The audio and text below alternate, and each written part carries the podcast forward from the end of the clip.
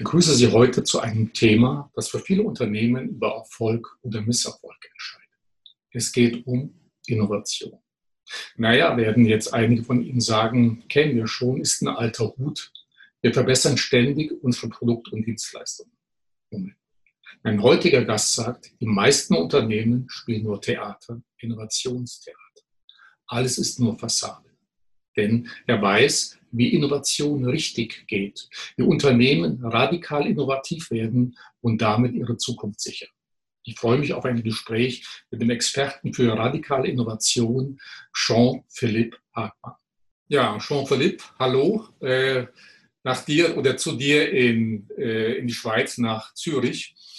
Äh, Jean-Philippe, du hast vor gut zwei Jahren ein bemerkenswertes Buch geschrieben, genau eben über das Thema Innovation. Hört auf, Innovationstheater äh, zu spielen. Äh, ein sehr schönes Buch, ein sehr gelungenes Buch, aber man muss natürlich hinzufügen, wenn man bedenkt, wie viele Weltmarktführer es allein im deutschsprachigen Raum gibt. Sehr viele Hidden Champions.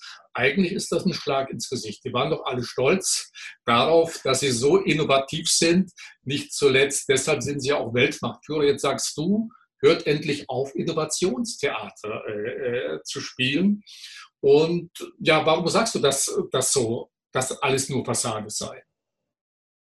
Ja, man muss natürlich ähm, unterscheiden zwischen, äh, das ist natürlich keine Pauschalaussage im Sinn von jedes Unternehmen spielt Innovationstheater. Wir haben im deutschsprachigen Raum durchaus diese Hidden Champions.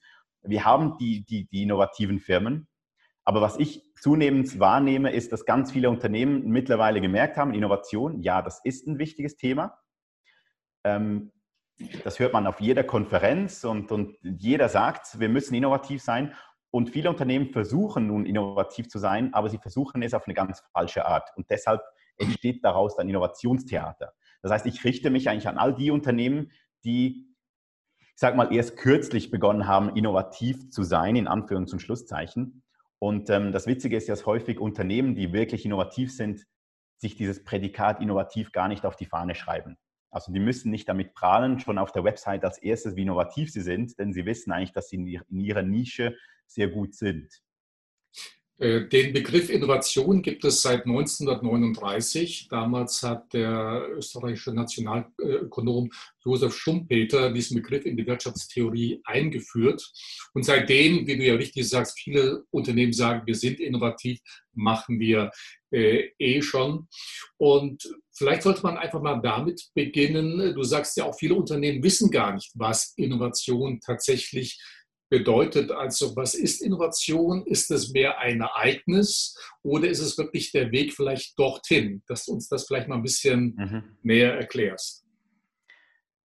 Ja, also unter Innovation, da gibt es ja keine Standarddefinition. Und das ist ja schon mal das Problem. Je, viele reden von Innovation und jeder versteht was anderes darunter. Und in, also meine Definition von Innovation lautet, wenn man es ganz allgemein betrachtet, es ist etwas Neues, das für jemanden einen Mehrwert stiftet. Wenn man das aber so allgemein im Raum stehen lässt, dann kann durchaus äh, jedes Unternehmen, das schon ein bisschen länger auf dem Markt ist, sagen, ja, wir sind innovativ. Denn wir machen ja immer wieder was Neues und das stiftet ja auch einen Mehrwert. Für mich ist es wichtig, hier zu unterscheiden zwischen zwei verschiedenen Arten von Innovation, von der die inkrementelle Innovation und die radikale Innovation. Oder viele nennen es auch die evolutionäre und die revolutionäre Innovation. Das eine ist das Verbessern von bestehenden Lösungen. Und ich behaupte mal, das können einige oder viele Unternehmen ziemlich gut. Auch da gibt es viel Nachholbedarf, aber ich würde mal sagen, das ist nicht unbedingt das Problem.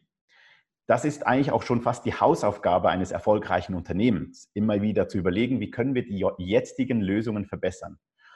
Das Problem ist aber die radikale Innovation oder die revolutionäre Innovation, also zu fragen, können wir zum Beispiel Kundenprobleme auf eine neue Art lösen. Nicht mit den bisherigen Lösungen, nicht die verbessern, sondern neue Ansätze finden. Und das sind eigentlich zwei ganz unterschiedliche Disziplinen. Und wenn ich sage, hört auf, Innovationstheater zu spielen, dann meine ich radikale Innovation. Das andere, das kann man auch KVP, also kontinuierlicher Verbesserungsprozess nennen, eben, das beherrschen schon viele. In unserer schnelllebigen Welt, die sehr unsicher ist, müssen Unternehmen aber lernen, radikal innovativ zu werden. Und du hast ja auch so schön gefragt, ähm, ist es ein Ergebnis oder ist es ein Prozess? Auch da gibt es keine Antwort, die sagt, es ist das eine oder das andere. Wenn man sagt, nenn mir eine Innovation, dann rede ich von einem Ergebnis. Ich in meinem Buch oder in meiner beruflichen Tätigkeit rede aber immer vom Prozess, vom Weg dahin. Also was muss ein Unternehmen tun, um am Ende eine Innovation zu haben? Wie sieht der Weg aus? Wie sieht der Prozess aus? Und ich glaube, da gibt es ganz viele Missverständnisse und ganz viel Nachholbedarf. Vielleicht äh, ist es ein bisschen leichter oder anschaulicher, wenn du uns einfach mal ein paar Beispiele nennst für radikale Innovation. Das ist eine Frage, die ich sehr oft gestellt bekomme.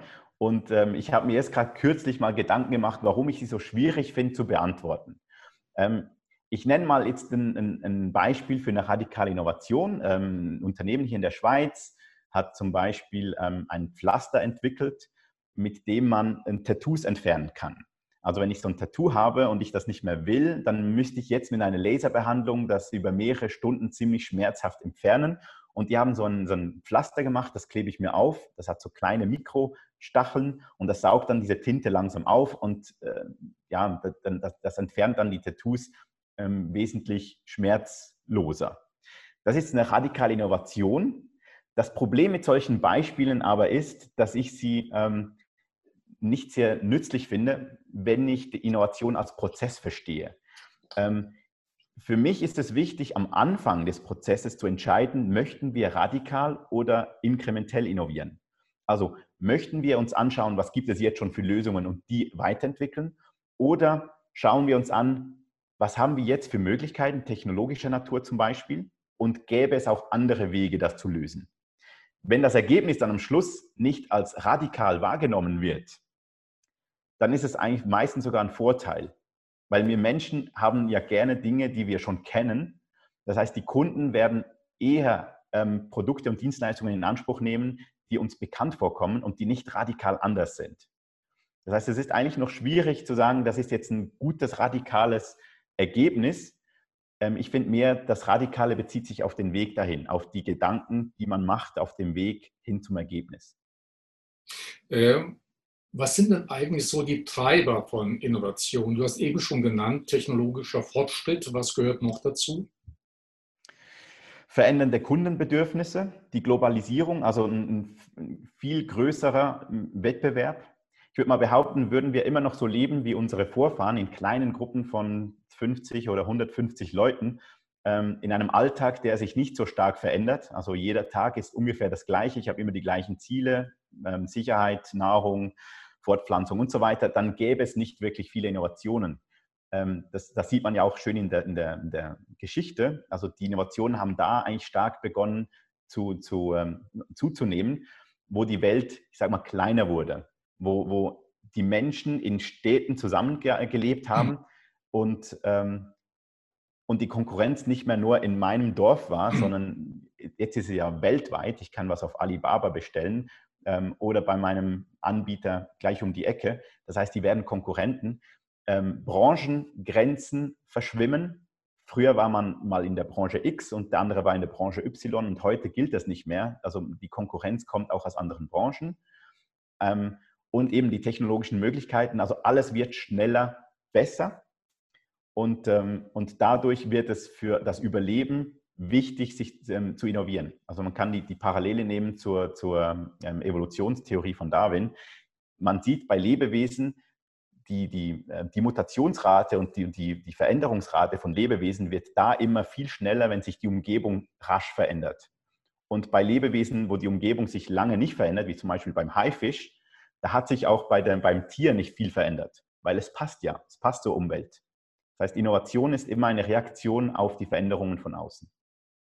Ich habe ja vorhin kurz die Hidden Champions äh, genannt, äh, von denen es ja sehr viele gibt im deutschsprachigen Raum.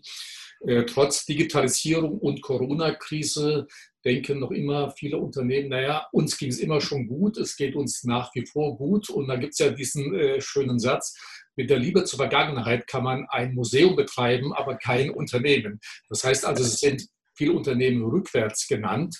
Welche Branchen sind vielleicht deshalb besonders gefährdet momentan oder generell? Ja, das sind genau die Branchen, denen es lange gut ging. Also das sieht man an Dingen wie hohe Saläre, ähm, zum Teil auch Monopoli Monopolisierungen, also Monopolstellungen, wie zum Beispiel in der Energiewirtschaft. Da ist es ja noch nicht so lange her, seit diese Monopolisierung aufgehoben wurde. In Deutschland zumindest, in der Schweiz gibt es ja immer noch eine Teilmonopolisierung. Ähm, Banken, Versicherungen, viele, viele Unternehmen, die bis anhin, denen es jetzt bis anhin sehr gut gegangen ist, ähm, da würde ich, würde ich ganz stark darauf achten, ähm, was, was können wir in Zukunft anders machen. Lohnt es sich denn in jeder Branche auf radikale Innovation zu setzen?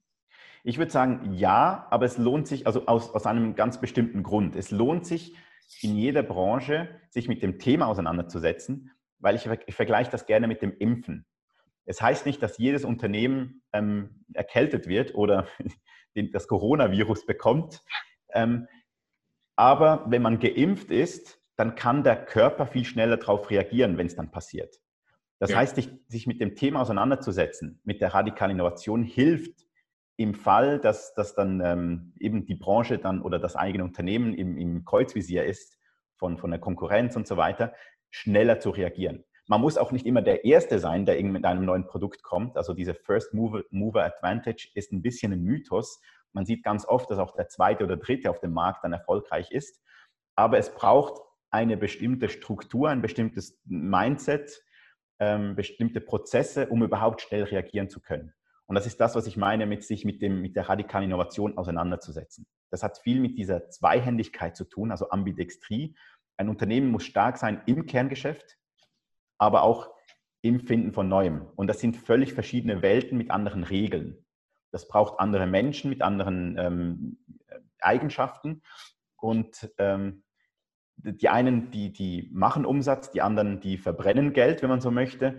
Die einen, die, die, ähm, die schauen zurück in die Vergangenheit und machen Prozesse und schauen, was hat bis jetzt gut funktioniert und wie können wir das effizienter gestalten. Bei den anderen geht es um die Unsicherheit und den, den Umgang damit. Also wir, wir können nicht mit, mit alten ähm, Best Practices und, und Prozessen auf diese neue Welt reagieren.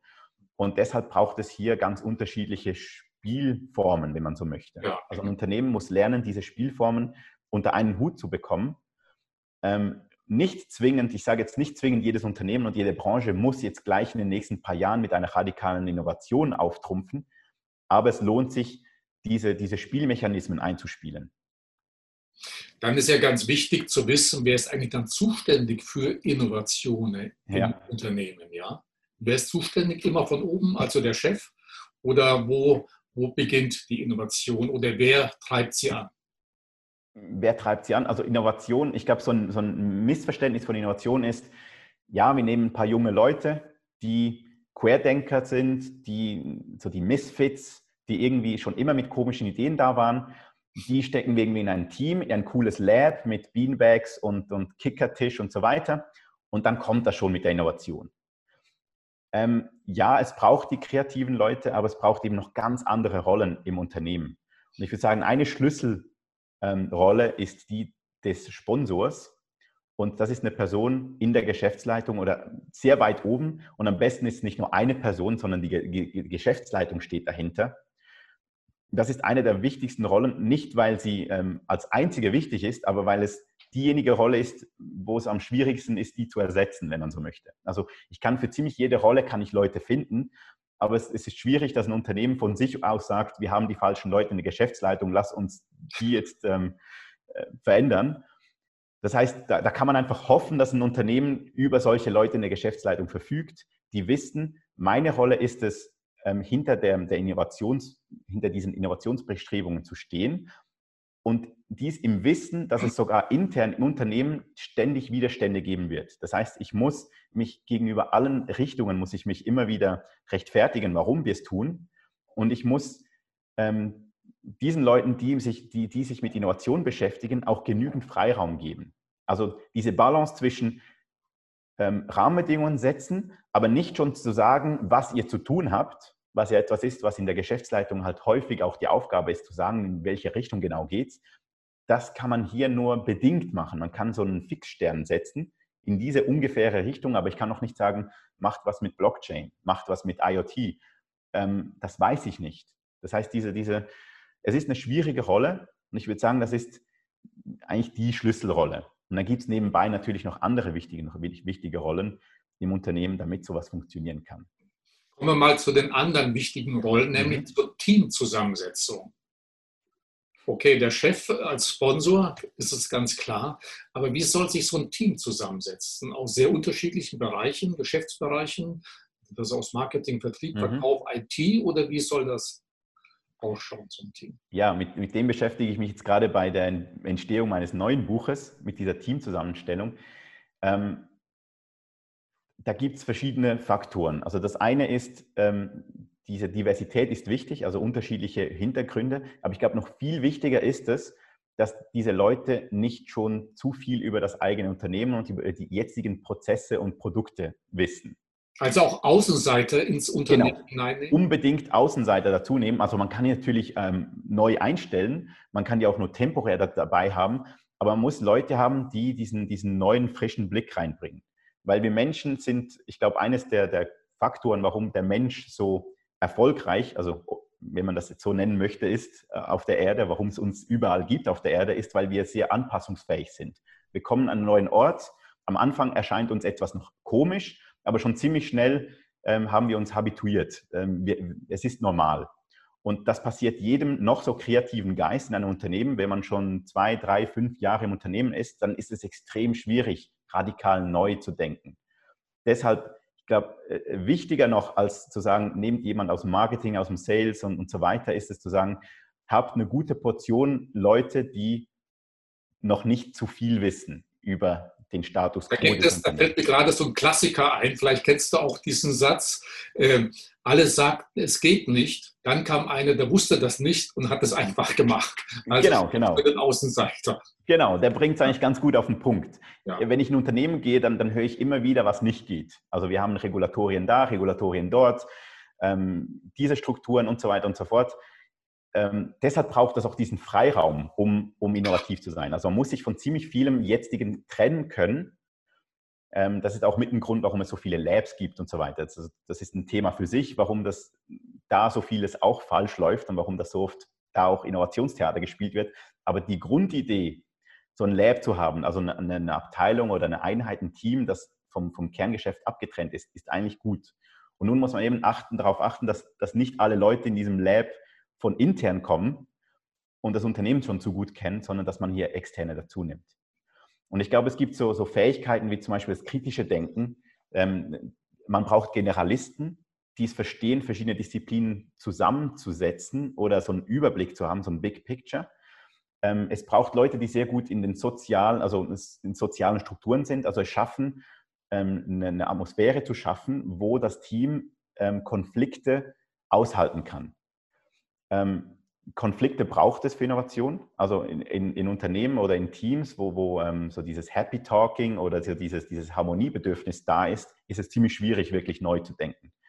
Ähm, Wenn ich ganz kurz einfügen darf, äh, ja. Äh, Jean-Philippe, du weist in deinem Buch auch darauf hin, in diesem Team sollte nicht unbedingt der Chef mit dabei sitzen. Denn genau dann kann das ja passieren, dass sich alle an ihm orientieren, alle zu ihm gucken. Und wenn der sagt, ja, dann nicken alle anderen genau. mit. Genau, ein sehr wichtiger Faktor. Deshalb finde ich auch, der Sponsor ist eigentlich gar nicht Teil dieses Teams. Das ist wirklich der Sponsor. Der ist ich, der Sponsor das Ganze von außerhalb. Und Sponsor meine ich nicht nur Geld, sondern wirklich auch den Rückhalt. Im Team selbst gibt es eigentlich keine starken Hierarchien. Es gibt da zwar ähm, hoffentlich den, den ich habe das im Buch den, den Chief ähm, oder den Lead Avantgardisten genannt. Ähm, das ist mehr so ein Visionär. Das ist sowas, wie man, ähm, man nimmt ja immer wieder so einen Steve Jobs zum Beispiel als, als Vorbild. Ähm, das war so ein klassischer Visionär. Der hat sich nicht extrem um die Details gekümmert, wenn es um wirtschaftliche ging. Der hat sich mehr so um diese, um diese Vision, um die Zukunft gekümmert. Und es braucht aber in einem Unternehmen beides. Es braucht diejenigen, die ähm, sehr stark auf die, auf, die, ähm, auf die Zahlen achten, auf die Wirtschaft, auf die Buchhaltung und so weiter. Also schauen, dass, dass das jetzt läuft. Aber es braucht eben auch diese Visionäre. Das kann ruhig ein, ein, jemand im Team sein, so ein Visionär, der den Boden legt, um kreativ zu sein. Und eine wichtige Rolle noch, eine, die, die fast immer verloren geht oder vergessen geht, ist die des Brückenbauers. Ähm, ich habe ja erwähnt, es sind ja zwei Welten, die eigentlich nicht wirklich miteinander können, aber auch nicht ganz getrennt sein dürfen. Also diese, diese Labs zum Beispiel, die dürfen nicht zu weit weg vom Tagesgeschäft, vom Kerngeschäft sein. Und nun braucht es am besten Leute, die eine Brücke bauen zwischen diesen zwei Welten. Weil eine Innovation, wenn man sie jetzt als Prozess denkt, vom, von Start bis hin zu einem erfolgreichen Produkt oder Dienstleistung, wird in diesem Prozess auch die Brücke machen müssen zum Kerngeschäft. Also es ist auch ein oft ähm, gesehenes Missverständnis, dass Innovation in einem isolierten Team von A bis Z passiert und am Schluss steht dann ein neues Produkt oder eine neue Dienstleistung. Irgendwann wird das ins Kerngeschäft gehen müssen, um auch skalieren zu können. Und diese Brücke, die muss eigentlich im Vorfeld schon designt sein, die muss irgendwie schon ähm, gelegt werden. Und das wenn mit, mit Brückenbauern, mit Leuten, die sich in beiden Welten wohlfühlen und diese Übersetzung ähm, leisten können. Äh, kommen wir mal zum nächsten sehr wichtigen Punkt. Wie läuft denn eigentlich dann so ein Innovationsprozess? Mhm. Ähm, Im Detail gibt es ganz viele Möglichkeiten. Und ich sage nicht, dass das eine besser als das andere. Was ich wahrnehme, ist, dass im Verständnis dieses Prozesses viel, viel falsch passiert. Ähm, sehr häufig treffe ich an, dass Unternehmen Prozesse etabliert haben, die von der Annahme ausgehen, am Anfang steht eine gute Idee und dann müssen wir sie umsetzen. Und wenn man diese Annahme hat, gekoppelt mit der Annahme, dass man eine gute Idee gleich schon erkennt, dann sieht man, warum die Prozesse so sind, wie sie sind. Dann werden nach, nach unzähligen Ideen gesucht. Man macht dann so Ideenwettbewerbe und Ideenbriefkästen und so weiter. In der Hoffnung, dass man dann die paar wenigen guten Ideen erkennt auch da wieder Randbemerkung, die meisten Ideen sind am Anfang schlecht, auch wenn, sie, auch, auch, wenn, auch wenn daraus dann etwas Gutes entsteht. Also eine Idee ist nicht, eine Innovation ist nicht Idee und dann ist sie schon fertig, sondern das muss sich ja entwickeln. Und dann zu glauben, wenn man diese Idee gefunden hat, dann machen wir Pro Projektmanagement und das kennen wir ja. Und dieses Missverständnis führt dazu, beim Projektmanagement oder beim, beim, bei der Umsetzung fragt man Dinge wie, wie lange dauert es, mit welchen Leuten, welche Technologie, ähm, welche externen Partner und so weiter. Das sind alles Fragen, die ich aber am Anfang noch gar nicht stellen bzw. beantworten kann. Und wenn ich jetzt mit einer radikalen Idee komme, die wie gesagt am Anfang wahrscheinlich noch schlecht ist und ich sie auch noch nicht gut formulieren kann und vieles noch nicht klar ist und ich jetzt die Fragen beantworten muss, ja, wie lange dauert es, wie viel Geld brauchst du, welche Leute, welche Technologie? Und ich zu allem sagen muss, weiß ich nicht, dann ist ja klar, dass das, dass das nie die Chance bekommt, überhaupt in die Umsetzung zu kommen. Und deshalb dieses Grundverständnis lautet nicht Idee und dann Umsetzung, sondern Entdeckungsphase oder Exploration und dann erst diese Umsetzungsphase. Und ich beschreibe im Buch noch, dass es noch, noch dazwischen eine Phase braucht, und zwar die Brückenphase, wo man aus einem Konzept, aus der Entdeckung, ähm, das übersetzt in zum Beispiel Lastenheften oder, oder in User Stories, damit dann die Umsetzung auch funktionieren kann. Und in dieser Entdeckungsphase, da geht es eben nicht, die beginnt nicht bei der Idee, die beginnt bei der Stoßrichtung. Was ist unsere Vision? Wo möchten wir hin? Ähm, für wen möchten wir es tun? Welches Bedürfnis möchten wir lösen? Ähm, also ganz viele Fragen am Anfang, bevor dann Ideen entstehen. Und dann ist es nicht, geht es nicht darum, auf eine Idee zu setzen, auch ein häufiges Missverständnis. Ähm, in einem Unternehmen wird dann Budget gesprochen für eine Idee und wenn sich die Idee verändert, dann kann es sein, dass dann plötzlich dieses Budget nicht mehr zur Verfügung steht, weil es ja nicht mehr die Idee, diese Idee war. Also man sollte nicht für ein, auf eine Idee setzen, sondern auf ein zu lösendes Problem. Und zu sagen, ja, dieses Problem lohnt es sich zu lösen als Unternehmen. Und jetzt nehmt ganz viele Pfeile und schießt auf das Ziel. Und jeder Pfeil ist eigentlich wieder eine Idee, im Wissen, dass die meisten Pfeile daneben treffen werden. Also eher so dieses ähm, versucht, viele kleine Wetten zu setzen, schnell zu testen, schnell zu experimentieren, setzt eher auf das Team und auf das Problem und nicht auf die Idee. Und so sieht dann dieser Prozess aus. Da kann man dann ganz viele Spielformen machen dieses Prozesses, aber man muss, muss sehen, dass am Anfang braucht es Zeit, um überhaupt die Entdeckung machen zu können. Um all das realisieren zu können äh, im Unternehmen, Jean-Philippe, sagst du allerdings auch, es bedarf eines bestimmten Ökosystems, also Unternehmenskultur, mhm. um das realisieren zu können. Äh, wie wichtig ist da die richtige, das richtige Ökosystem? Ja, sehr wichtig. Das Thema ähm, Kultur-Mindset ist natürlich ein schwieriges, weil es da keine, keine, ähm, keine klaren To-Dos und Don'ts gibt. Es, es, ist ein schwammiges Thema. Ähm, Deshalb habe ich es im Buch auch als letztes drin, weil ich glaube, erst wenn man die, den Anfang verstanden hat, was für, für, für Missverständnisse da sind, merkt man, dass es dafür auch eine, eine, eine geeignete Kultur braucht. Und ich glaube, bei der Kultur geht es mehr darum, dass es vieles gibt, was kulturell Innovation verhindert. Ähm, ich habe gerade letztens so eine schöne Metapher gelesen, beim, beim Fahrradfahren gewinnt man ein, ein Fahrradrennen nicht beim Runterfahren, aber man kann es beim Runterfahren verlieren. Und ich glaube, bei der Kultur ist es auch ein bisschen so. Du kannst durch eine Kultur nicht unbedingt jetzt mehr Innovationen machen, aber du kannst durch ganz vieles in der Innovation, äh, in der Kultur, kann man Innovationen verhindern.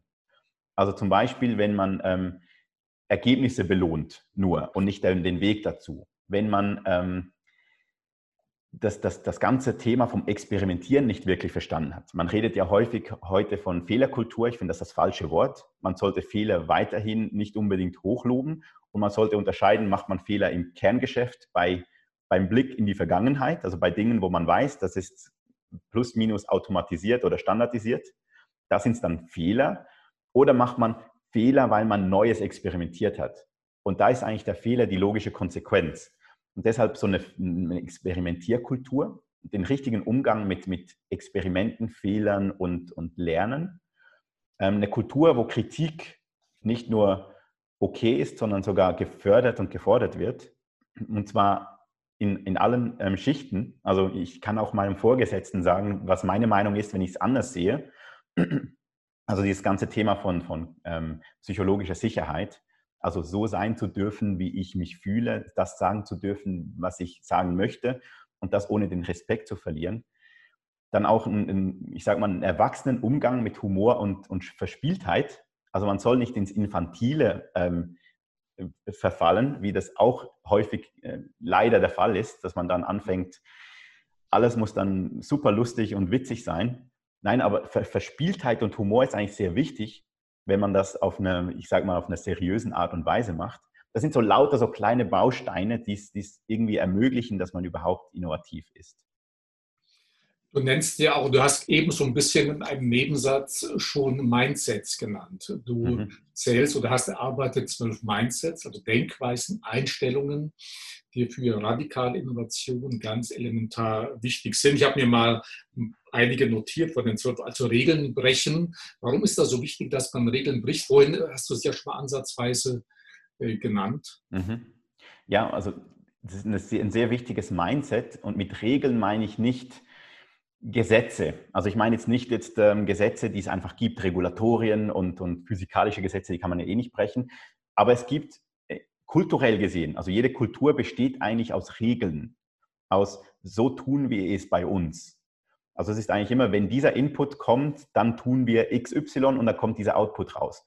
Und das zu hinterfragen, ist diese Art, wie wir mit Inputs umgehen, also wie wir es hier tun, diese, diese nicht, ähm, nicht also diese häufig ähm, unbeschriebenen Regeln, sind die immer noch gültig? Was passiert, wenn ich die breche? Was passiert, wenn ich die ganz ignoriere? Und ich glaube, das ist etwas, das man im Alltag halt, das muss man bewusst tun. Das, das mache ich nicht einfach so. Ich muss bewusst mir überlegen, was gibt es für, für, ähm, für übernommene Regeln von früher und wie könnte man hier auch anders reagieren und das einfach mal ausprobieren. Du nennst unter anderem dann als weiteres Mindset Störfaktoren begrüßen. Was verstehst du darunter? Genau, da habe ich ja vorhin schon erwähnt, dass ähm, Konflikte wichtig sind für Innovation. Ähm, Störfaktoren begrüßen heißt, ähm, wenn wir das nicht aktiv machen, dann werden wir uns wahrscheinlich mit den Leuten zusammensetzen in einem Team, mit denen wir uns gut auskennen und gut auskommen. Wir werden uns mit den Themen auseinandersetzen, in denen wir uns wohlfühlen. Also das ganze, Thema von Komfortzone. Wir werden in dieser Komfortzone bleiben, ob wir wollen oder nicht. Und es braucht häufig einen Störfaktor von außen, damit ich mich gezwungen fühle, aus dieser Komfortzone rauszukommen. Das kann sein, äh, in einem eingespielten Team kommt jemand ganz Neues dazu, der niemand, niemand kennt die Person. Und das ist schon ein Störfaktor. Ich habe ja das, das Beispiel im Buch von, von Keith Richard, dem, von äh, Keith Jarrett, dem, dem, dem Pianisten und Jazzpianisten, der ja damals ein Konzert gegeben hat und, und der musste das Konzert geben auf einem Flügel, der gewisse Tasten haben nicht funktioniert oder waren nicht gestimmt. Und der wollte zuerst gar nicht, dieses Konzert gar nicht geben, weil das war unmöglich. Also ich kann ja nicht auf einem Flügel spielen, bei dem nicht alle Tasten richtig klingen. Hat es dann aber doch gemacht und hat die dann ganz bewusst nicht gespielt, diese Tasten. Also er musste sich künstlich einschränken und hat da eigentlich einen, einen äh, also einen Hit eigentlich dann gebracht. Also die, diese, die CD davon, die wurde, die wurde millionenfach verkauft. Das ist ein Riesenhit. Ähm, da sieht man auch wieder, künstliche Begrenzungen, künstliche Störfaktoren können dazu führen, dass man, dass man ähm, Dinge produziert, die man sonst nicht produzieren würde. Also kreativer ist, sich ähm, intensiver dann mit den, mit den Details auseinandersetzen und so weiter. Da gibt es im Übrigen im Pharmabereich einige Beispiele bei den sogenannten Blockbustern. Also Blockbuster sind Medikamente, die mehr als eine Milliarde Umsatz äh, machen. Mhm. Wir kennen das Beispiel Viagra. Aber kennst du das Beispiel äh, aus einem anderen äh, Bereich mit Erkältungsmitteln. Nein, erzähl mal. Äh, da hatte ein großer Pharmahersteller, ist ja jetzt egal, wer das genau ist, ein Erkältungsmittel ja, äh, entwickelt, ein neues. Und dann merkte man in den sogenannten klinischen Studien, immer dann, wenn du es einnimmst, macht es dich sehr müde. Mhm. Und das war natürlich ein Killerfaktor. Du kennst ja diese üblichen Bezeichnungen Nebenwirkungen bei Arzneimitteln. Ja. Und wenn du das dann bei dem, äh, beim Autofahren oder wie auch immer bei, im Job vielleicht einnimmst und du wirst müde oder schläfst dabei, also ein großer Risikofaktor. Und man war dann schon dabei zu sagen, okay, müssen wir ad acta lesen, äh, legen, bis dann ein kluger Mitarbeiter, Vertriebsmitarbeiter auf die Idee kam, Mensch, die Patienten nehmen dieses Medikament nicht am Tage ein, sondern in der Nacht.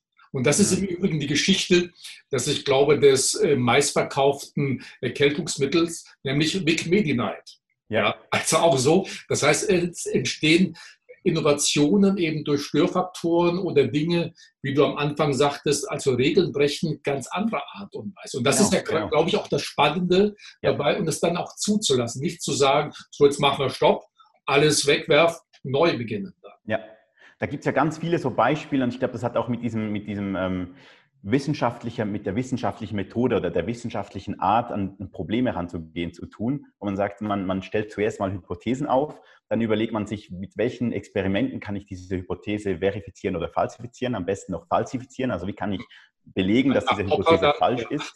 Genau, also das ist in meiner Meinung viel wichtiger, das Versuchen zu, so früh wie möglich zu falsifizieren. Also zu, zu belegen, dass es nicht stimmt. Da kommt man viel schneller vorwärts. Hm. Und, und dann ähm, quasi das Ergebnis, also die Experimente dann zu analysieren. Und, und da gibt es ja ganz viele Beispiele von, von solchen wissenschaftlichen Experimenten, wo man eben gemerkt hat, äh, das hat mit dieser Hypothese, die ich hatte, gar nichts zu tun. Aber wenn ich dann ähm, quasi stur auf dieser Hypothese, auf dieser Richtung bleibe, dann würde ich gar nicht rausfinden, dass es eigentlich eine ganz neue, eine ganz neue Türen geöffnet hat, wie du es jetzt gerade gesagt, gesagt hast. Also das, das gehört auch in diese Entdeckungsphase. Ich brauche ja immer gern dieses Bild vom, vom, vom Dschungel, wo ich davor stehe mit der Machete und ich glaube, in diesem Dschungel gibt es einen Schatz. Ich weiß nicht wo, ich weiß nicht wie groß und jetzt laufe ich mal los. Das ist eigentlich diese Entdeckungsphase. Ich muss also mir Zeit lassen, um wirklich zu entdecken. Und dann werde ich auch hier und, hin und wieder ähm, meinen eigenen Weg wiederfinden und merken, ich, ich bin jetzt im Kreis gelaufen. Ähm, das Spannende ist, quasi dieses Beispiel, das du jetzt gebracht hast, ist dann zu find, herauszufinden, dass da zwar kein Schatz ist, kein Goldschatz, dafür was ganz anderes, was auch wertvoll ist. Und dann nicht zu sagen, ach, ich möchte den Goldschatz finden, sondern zu sagen, hey, spannend, ich habe was anderes gefunden. Also die Entdeckungsphase ist eigentlich mehr, dass es, der Weg ist das Ziel. Ja. Und es geht darum, das Ziel erst zu finden. Und erst dann, wenn ich ein Ziel gefunden habe, dann kommen diese Faktoren wie Effizienz und Qualität, wo wir jetzt im deutschsprachigen Raum unsere Stärken haben, kommen erst da ins Spiel. Das heißt auch immer Anfänger bleiben, also immer ja. offen sein für Neues, um zu sagen, okay, nicht ich weiß schon alles, ich weiß, wie es geht, sondern einfach mal zurückzutreten und sagen, okay, jetzt weiß ich gar nichts, mal gucken, was passiert. Genau. Also das ist ja auch eines der Mindsets in meinem Buch, immer also Anfänger bleiben. Das hat viel mit diesem ähm, Growth Mindset zu tun, also dieses Mindset des Wachsens. Mhm. Und, und ich finde es so schön, also diese, diesen Widerspruch zwischen Lernen und Wissen. Ähm, Leute, die glauben, viel zu wissen, also versperren eigentlich den Blick fürs Lernen. Lernen passiert da, wenn ich mir bewusst bin, dass ich was nicht weiß. Und ich glaube, wir sollten uns als Menschen und äh, im Speziellen auch wenn es um Innovation geht, sollten wir ähm, mit Demut ähm, drauf schauen, wie wenig wir eigentlich wissen. Also vieles von dem, was wir glauben zu wissen, ist auch nicht wirklich Wissen, sondern sind Annahmen, die, wie es anhin, gut funktioniert haben in unserer Welt. Ähm, es gibt eigentlich ziemlich weniges, was wir wirklich wissen. Und das zu realisieren, öffnet wieder ganz viele neue Wege. Es gibt unzählige neue andere Möglichkeiten, wie es sein könnte, als so wie es jetzt ist. Und erst dann, also es gibt ja Leute, die sagen, alles ist schon erfunden, was erfunden werden kann. Und ich sage, das Gegenteil ist der Fall. Mit, mit jedem neuen Schritt, das wir finden, machen sich wieder ganz viele neue Türen auf und viele neue Möglichkeiten, wieder Neues zu entdecken. Also die, die Entdeckungsreise, die, die wird immer größer. Also täglich hinzulernen, offen genau. sein für neu. Du kennst vielleicht auch das Beispiel des möglicherweise berühmtesten Cellisten Pablo Casals. Der wurde mal von einem, Journalist, von einem Journalisten zu seinem 90. gefragt, warum er immer noch täglich übe. Was glaubst du, was er geantwortet hat? Er hat geantwortet, weil ich immer noch Fortschritte mache. Also von den großen Meistern kann man wirklich lernen. Äh, Jean-Philippe, du berätst ja auch viele Unternehmen, kleine und große. Was sind denn so die häufigsten Fehler, die gemacht werden, wenn sich Unternehmen daran machen, innovativ zu sein? Die sagen, okay, wir äh, sind jetzt nicht gerade die Ersten, jetzt Digitalisierung, Corona-Krise, mhm. das mehr, wir müssen was tun. Tappt man dann leicht in Fallen, zu sagen, ja. okay, man beginnt mit ganz verkehrten Dingen? Es gibt leider sehr viele Fallen. Also es gibt nicht dieses eine Ding, das viele falsch machen. Es gibt ganz vieles, was falsch gemacht wird. Ähm, eines, was ich sehr häufig sehe, ist das Verwechseln von Methoden, Werkzeugen, Prozesse mit dem, dem Verständnis dahinter. Also zu sagen, wir schauen mal, wie das andere tun. Wir schauen mal nach Tel Aviv, wir schauen nach Berlin, wir schauen nach Silicon Valley und so weiter, schauen uns, wie das andere Unternehmen tun und kopieren quasi die Methoden und die, die Werkzeuge, die sie brauchen und, und, stülpen sie unseren Teams über. Aber es sind, ja, es sind ja nicht die Methoden, die die Teams erfolgreich machen, sondern es sind eigentlich die Teams, die die Methoden erfolgreich machen. Ähm, und, und ich glaube, das ist eines der, der häufigsten Fehler, ähm, dass man beim Innovationstheater ist, dass man genau so tut, wie es die anderen tun, die aber erfolgreich waren und und nicht realisiert, dass es nicht diese, diese Werkzeuge waren, die zum Erfolg geführt haben, sondern ganz andere Dinge wie zum Beispiel ähm, Kultur und Mindset, eine, eine, klare Richtung, die vorgegeben wird, eine klare Vision der Geschäftsleitung, ähm, eine Vision, die inspiriert und die motiviert, dann diesen Freiraum zu geben, um Neues zu kreieren und so weiter und so fort. Also es gibt da ganz viele Dinge. Aber auch, auch das Thema Digitalisierung, das du jetzt erwähnt hast, auch so ein, so ein Stolperstein. Viele denken dann Innovation, ah, Digitalisierung. Wir müssen jetzt digitalisieren. Ähm, Digitalisierung und Innovation sind zwei Themen, die zwar eine Überlappung haben, aber an und für sich auch ganz viele Bereiche, die nichts miteinander zu tun haben. Also ich kann durchaus sehr innovativ sein, ohne irgendwas zu digitalisieren. Ich kann auch sehr analog, sehr innovativ sein. Und ich kann sehr vieles digitalisieren, was nichts mit Innovation zu tun hat. Ähm, diesen Blick erlebe ich jetzt in den letzten Jahren immer mehr und jetzt dank Corona noch viel verstärkter. Man redet dann vermehrt von, von Digitalisierung anstatt von Innovation. Ähm, ich finde nicht, man soll das eine lassen, sondern man kann beides tun, aber man soll nicht den Eindruck haben, weil wir jetzt digitalisieren, sind wir jetzt auch gleichzeitig innovativ. Jean-Philippe, ähm, Corona-Krise haben wir noch immer. Ist jetzt im Übrigen ein guter Zeitpunkt, innovativ zu werden oder zu sagen, okay, jetzt mal gucken, dass wir alles zusammenhalten, Innovation kommt später oder wann ist mhm. generell der beste Zeitpunkt für Innovation? Ja, Kann also man auch von einem besten Zeitpunkt sprechen? Äh, das ist ja das, das, das ähm, Paradox an diesem ganzen Thema. Es gibt so diesen perfekten Zeitpunkt nicht wirklich. Also ja, der perfekte Zeitpunkt wäre dann, wenn das Unternehmen im Kerngeschäft stabil aufgebaut ist, ähm, wenn es gut funktioniert, wenn es, ich sage mal, in den goldigen Zeiten. Da wäre eigentlich der richtige Zeitpunkt zu sagen, jetzt investieren wir Ressourcen wirklich in das Thema Innovation und meinen es ernst. Und da haben wir auch gleich schon das Problem. In diesen Zeiten ist es sehr leicht, es nicht ernst zu meinen. Wir machen es, ähm, wir brauchen es häufig als Marketinginstrument, wir sagen, wie cool es ist, was wir jetzt tun, aber so wirklich interessieren tut es niemand im Unternehmen, weil es geht uns ja gut. Ähm, in Krisenzeiten äh, merken dann viele Unternehmen, hätten wir es doch getan und versuchen dann noch so diesen Quick Fix, also schnell noch was zu tun. Und da fehlt aber diese Zeit für die echte ähm, Entdeckungsphase. Ich kann nicht wirklich entdecken, wenn ich gleich schon nach drei Schritten den, den Schatz im Urwald finden muss. ähm, sehr schwierig. Und ich, ich sage jetzt mal in dieser Corona-Zeit, was ich erlebe, ist, dass es wie so drei Arten von Unternehmen gibt. Es gibt die Unternehmen, die in den, in den ähm, Winterschlaf gehen, die sagen, es war vorher gut, jetzt ist gerade nicht gut, lass uns alles runterfahren, was wir nicht dringend nötig haben und hoffen, dass es dann irgendwann bald vorbei ist und dann ähm, kommen wir wieder zurück und hoffentlich wieder in die alte Welt zurück. Und dann gibt es die Unternehmen, die sagen, ähm, Digitalisierung. Also wir nehmen jetzt alles, was jetzt analog ist und versuchen das jetzt noch digital zu machen. Wir bieten einfach alles noch digital an. Vorher haben wir ähm, analog Beratung gemacht, jetzt machen wir die, die, die, Beratung digital. Wir haben das Produkt analog verkauft, wir verkaufen jetzt das Produkt digital und so weiter.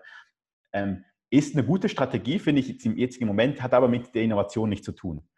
Und dann gibt es noch diese dritte Art oder diese dritte Gruppe und das sind die, die wirklich was draus machen. Das Spannende da ist, wenn man mal schaut, was da der, der gemeinsame Nenner ist, ist, dass die vorher schon begonnen haben damit. Also die haben nicht in der Krise dann gesagt, lass uns jetzt was Neues tun, sondern die haben vorher schon Neues versucht, Neues getan. Und die Krise ist dann eigentlich ein schöner Moment, oder so unter Druck wird ja alles flüssig, ist ein schöner Moment, um dann diese Dinge so richtig in Schwung zu bringen man kann dann plötzlich viel schneller gewisse Veränderungen herbeiführen, die vorher hm, kaum möglich waren. Aber man muss es irgendwie vorher schon begonnen, diesen Weg begonnen haben zu gehen. Und ich sage mal, die Unternehmen, die, die, die erfolgreich aus dieser Krise kommen, innovativ, das sind Unternehmen, die eben vorher schon viel getan haben. Es wird natürlich Ausnahmen geben, die jetzt einfach halt Glück haben, dass sie in der Branche XY tätig sind, wo es jetzt gerade ganz viel Nachfrage gibt. Die gibt es natürlich immer. Aber das ist eigentlich nicht äh, ein Muster, wo man, wo man viel damit daraus lernen kann. Also für die Zukunft sollte man lernen, ähm, man soll nicht auf die Krise warten, um sich dann zu verändern, sondern man soll vorher schon die ersten Schritte tun in diese Richtung. Ja, apropos erste Schritte, äh, Jean-Philippe, was sind denn dann die ersten Schritte? Mhm. Soll ich jetzt mit einem großen Innovationsevent anfangen oder dieses von dir mhm. schon häufig genannte Lab einrichten? Ja. Was sind dann die ersten Steps? Ich empfehle eigentlich als erste Schritte, den Begriff Innovation möglichst rasch zu ersetzen für das Unternehmen. Ich, ich, ich rede auch von Innovation als Platzhalter. Ähm, Innovation sollte kein Selbstzweck sein. Das Paradoxe ist aber, wenn ich als, äh, wenn ich als Unternehmen ein Innovationsteam erstelle, dann habe ich eigentlich dieses, diesen Selbstzweck schon fast ernannt. Also euer Zweck ist, Innovation zu machen, als ob Innovation an und für sich gut wäre. Ähm, jedes Unternehmen muss für sich entscheiden, wo möchten wir, wohin möchten wir? Was ist unsere Vision? Was ist unsere Stoßrichtung? Ähm, wer möchten wir sein in der Zukunft? Und dann zu definieren, wie formulieren wir das, dass das, dass das klar wird, wohin wir gehen? Also es geht wirklich darum, strategisch zu überlegen, wo möchten wir hin, was ist die Vision? Und dann nicht mehr von Innovation zu sprechen, sondern von dem Team XY, das eben den Weg dahin ähm, aufgleicht zum Beispiel. Ähm, dann, also der erste Schritt ist wirklich dieses Bewusstsein darüber zu haben, wo wir, wo wir hin wollen. Und erst dann kommen dann Dinge wie ein Team aufbauen. Ähm, ich würde sagen, die Geschäftsleitung hört das Wort zwar nicht so gern, Schulung, aber an und für sich braucht die auch eine Art Schulung in dieser für viele neuen, ähm, neuen Kategorie des Innovierens. Also wirklich zu lernen, was gibt es hier für Muster, die im klassischen Management funktionieren, aber hier nicht funktionieren. Ähm, das sind so die ersten paar Schritte, also eine Art Aufklärung, ähm, eine klare, eine klare Zielrichtung und dann die richtigen Leute finden. Und erst dann beginne ich eigentlich mit ersten Innovationsprojekten im Wissen, dass die ersten Projekte eher Übungsmodelle sind. Es geht darum, das Ganze einspielen zu lassen. Also da schon zu erwarten, dass man im ersten Projekt schon einen riesen Erfolg landen wird, ist ein bisschen utopisch. Kann passieren, aber in der Regel passiert es nicht. Also hier auch zu wissen, die ersten ein, zwei Versuche, da, da, geht es mehr darum zu lernen, wie man es tut. Also ich lerne auch zuerst Fahrradfahren, bevor ich dann schon sage, ich mache jetzt eine, eine Tour über drei Länder hinweg. Ähm, also zuerst mal rausfinden, wie, wie müssen wir gemeinsam auf diesen Weg gehen. Ja. Äh, apropos Lernen, ähm, etablierte Unternehmen versus Start-ups, können die etwas von Start-ups lernen? Machen die sind die innovativ besser oder gehen die an Innovation besser dran? Also es gibt natürlich Dinge, die man von Startups lernen kann. Aber ich würde sagen, diese, diese Analogie, die, die hinkt an ganz vielen Orten. Und zwar war ja jedes Unternehmen am Anfang ein Startup. Das Problem ist, dass in der, wenn dann ein Startup ein gutes Produkt, eine gute Dienstleistung gefunden hat, beginnt es zu skalieren und es wird dann zu einem etablierten Unternehmen, wo es dann darum geht, eben in die Vergangenheit zu schauen und zu überlegen, was können wir noch effizienter machen, wie können wir Prozesse etablieren, standardisieren und so weiter. Ähm, das heißt, die sind eigentlich in ganz verschiedenen, ganz unterschiedlichen Phasen zu Hause. Was man von Startups lernen kann, ist, die, die gleichen eher diesem Innovationsteam oder dieser Innovationseinheit, wo es darum geht, Entdeckungen zu machen. Und beim Startup ist es ja so, dass die eigentlich ziemlich eine begrenzte, ähm, häufig, ich sage mal jetzt nicht die, die super stark finanziert sind, sondern die, die halt irgendwie Bootstrapping, also mit eigenen finanziellen Mitteln versuchen, was zu tun, die, die sind irgendwo in den Ressourcen limitiert und müssen ihren Weg auch immer wieder neu denken. Und ich glaube, diese Art vorzugehen, die kann man von, von Startups lernen. Also jetzt nicht ganz viele Ressourcen in die Innovationsteams zu stecken, sondern ruhig auch künstlich begrenzen, damit die auch den, den besten Weg finden. Ähm, und, und was man, was man aber an, ich sage, ein großer Unterschied ist auch der, dass etablierte Unternehmen irgendwelche ähm, Kernelemente haben, die schon jetzt sehr gut funktionieren, sei das eine, eine, Kundengruppe, die sehr loyal ist, eine gute, gute Brand, eine Technologie, die sehr gut funktioniert oder und so weiter. Und beim Startup beginnt man meistens ein bisschen auf der grünen Wiese. Natürlich hat man die Fähigkeiten des Teams, aber beim Unternehmen ist man irgendwie nicht ganz so frei, wohin man möchte. Man muss irgendwo einen Anker setzen. Ist das jetzt die gleiche Zielgruppe? Bleiben wir bei unserer Technologie?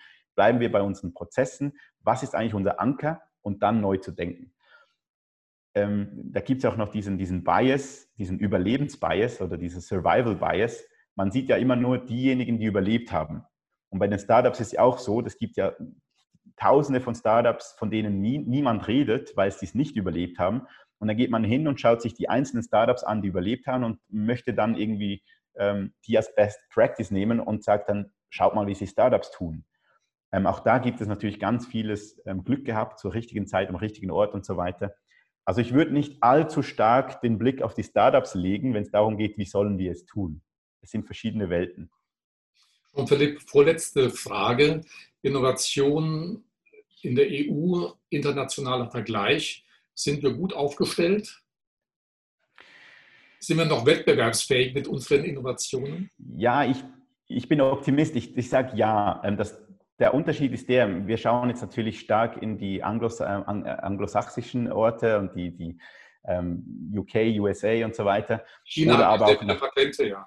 Wie? China macht ja sehr viele Patente genau. am laufenden Oder wir schauen nach China. Ähm, ich glaube, die sind an anderen Stellen stark. Und wenn man jetzt den Innovationsprozess so versteht, dass es am Anfang darum geht, ähm, Bekanntes zu hinterfragen, neu zu denken, kritisch zu sein, kreativ zu sein, ähm, Regeln zu brechen und so weiter, und dann aber dann langsam darum geht, ähm, Effizienz, Qualität und so weiter, dann würde ich sagen, wir im deutschsprachigen Raum sind in diesem zweiten Teil bereits schon sehr stark. Wir dürfen aber nicht den Fehler machen und da beginnen bei der Innovation. Und ich habe kurze Zeit in, in, in ähm, London gelebt. Da habe ich dann in, in dieser Zeit habe ich gemerkt, die Engländer, ich nehme an, die Amerikaner auch stark, die sind stärker bei diesem, diesem ersten Teil. Also einfach mal alles hinterfragen, schnell mal was Neues tun, sehr kreativ zu sagen, ja, Qualität spielt jetzt noch keine große Rolle und so weiter. Häufig bleibt es aber ein bisschen bei dem.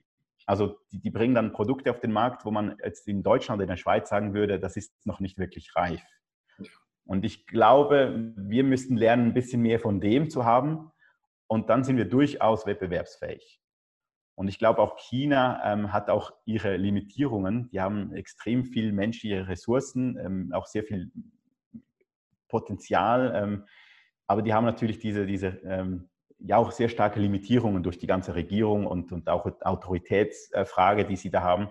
Also ähm, ich glaube, wir sind hier irgendwo dazwischen, nicht so schlecht aufgestellt, aber wir müssen lernen, diese neuen Fähigkeiten zu begrüßen und ähm, ein bisschen anders an die Themen ranzugehen. Philipp, dein Buch endet mit einem ganz besonderen Beispiel. Und zwar äh, nennst du einen äh, Kinoblockbuster aus dem Jahre 1984. Der ein oder andere kennt ihn vielleicht, nämlich Karate Kid. Und du sagst, wir könnten auch etwas von Karate Kid in Sachen Innovation lernen. Was ist das? Absolut. Also ich finde Karate Kid, abgesehen davon, dass ich den Film liebe, ist ein Jahr nach meinem, mein, meinem Geburtsjahr auf die Welt ähm, ähm, entstanden. Ähm, der, der, der Daniel, dieser schmächtige Junge, der in einem neuen Ort ähm, verprügelt wird von einem kräftigen Junge, ähm, da kommt ja nachher dieser Mr. Miyagi, dieser ältere japanische Herr, der auch der Hauswart ist von Daniel der kommt ihm dann zu Hilfe und der, der, der schlichtet dann den Streit und sagt, hey, lasst euch doch, ähm, meldet euch doch an dieses Karate-Turnier an und da könnt ihr gegeneinander kämpfen, aber lasst euch sonst in Ruhe. Und jetzt ist also die Prämisse dieses Films ist, dass so ein schmächtiger Junge, der noch nie Karate gemacht hat, in kürzester Zeit Karate lernen muss, um dann gegen diesen starken Junge, der schon lange Karate kämpft, bestehen zu können. Und das gleicht dieser, dieser, diesem Wunsch vieler Unternehmen, jetzt plötzlich von 0 auf 100 innovativ zu sein. Also wir haben gemerkt, die, die, die Welt ist instabil, Corona und so weiter. Also das, wir müssen was tun, wir müssen innovativ sein. Und was macht der Daniel? Was, was wir wahrscheinlich alle tun würden. Ähm, er möchte am Anfang gleich die gefährlichen Schläge lernen. Also am liebsten hätte es, wenn der Mr. Miyagi ihm sagen würde, hey, hör zu, hier gibt es so zwei, drei Schläge, die musst du üben. Und wenn du die richtig platzierst, dann ist dein Gegenüber K.O. Und das gleicht den Methoden und Tools und so weiter. Mit welcher Methode arbeitest du nun? Ist es jetzt Design Thinking, Lean Startup und mit welcher Software und so weiter? Der Mr. Miyagi aber, der, der gibt ihm ja so zwei Schwämme und sagt, er solle alle Autos polieren, auftragen, polieren, auftragen, polieren. Am nächsten Tag muss er den ganzen Haag streichen, immer hoch und runter. Und, und in den Augen von, von Daniel ist es eine Verschwendung am Anfang. Der denkt sich, jetzt mache ich die Aufgaben dieses Hauswarts. Ähm, ich werde ja dann verprügelt. Das, das kann dem ja egal sein, was mache ich jetzt hier. Aber dieser, dieser Mr. Miyagi möchte dem Daniel zuerst beibringen, worum es beim Karate geht. Also das heißt ja auch im englischen Poster vom Film heißt es, he taught him that Karate is not about the hands, um, it's about the mind and the heart. Und ich glaube, das ist auch so ein Ratschlag, wo ich den Unternehmen gebe. Es geht nicht um die Methoden und welche Tools und so weiter. Es geht zuerst mal darum, dass man im Kopf versteht, wie anders die Regeln sind, wie anders Innovation funktioniert. Und im Herz, also die Motivation, das Brennen dafür zu haben, das geht nicht über Boni und, und äh, Incentives und so weiter, sondern das muss, das muss gewollt sein, muss von innen her kommen. Und ich glaube, diese zwei Dinge sind wichtiger und kommen zuerst, bevor man dann mit Methoden und so weiter, die kommen auch. Schläge sind wichtig, auch im Karate, aber die kommen später. Jean-Philippe, ich habe äh, neulich mit Professor Weismann ein Gespräch gehabt, Experte für Familienunternehmen, und er sagt, an einen Satz sollte man die Unternehmer immer erinnern, sei es in, Sachen Digitalisierung, Innovation natürlich erst recht. Das heißt, eine Frage sollte sich ein Unternehmer immer stellen, nämlich, was würde mein Konkurrent tun, mein Geschäft, meine Firma zu zerstören? Und wenn ich das herausgefunden habe, selber tun. Also ich denke, das passt sehr gut äh, zu deinem Thema Innovation, Digitalisierung. Absolut. ich glaube, das Schwierige ist aber noch, dass ich in der heutigen Zeit gar nicht mehr genau weiß, wer mein Konkurrent ist. Also die offensichtlichen Konkurrenten sind häufig nicht die gefährlichsten. Aber ansonsten würde ich dem voll und ganz zustimmen. Okay, wunderbar. Jean-Philippe, herzlichen Dank für das wirklich inspirierende Gespräch. Für unsere Zuschauer nochmal zum Schluss dein äh, Buch, der Buchtipp. Hört endlich auf, Innovationstheater äh, zu spielen. Mehr Informationen zu Jean-Philippe Hagmann und zum Buch wie gewohnt auf unserer Website und natürlich auch nachzuhören im Podcast. Jean-Philippe, herzlichen Dank und vielleicht demnächst noch eine Fortsetzung von Radikale Innovation hoch 2. Besten Dank. Vielen Dank. Danke, Rudolf.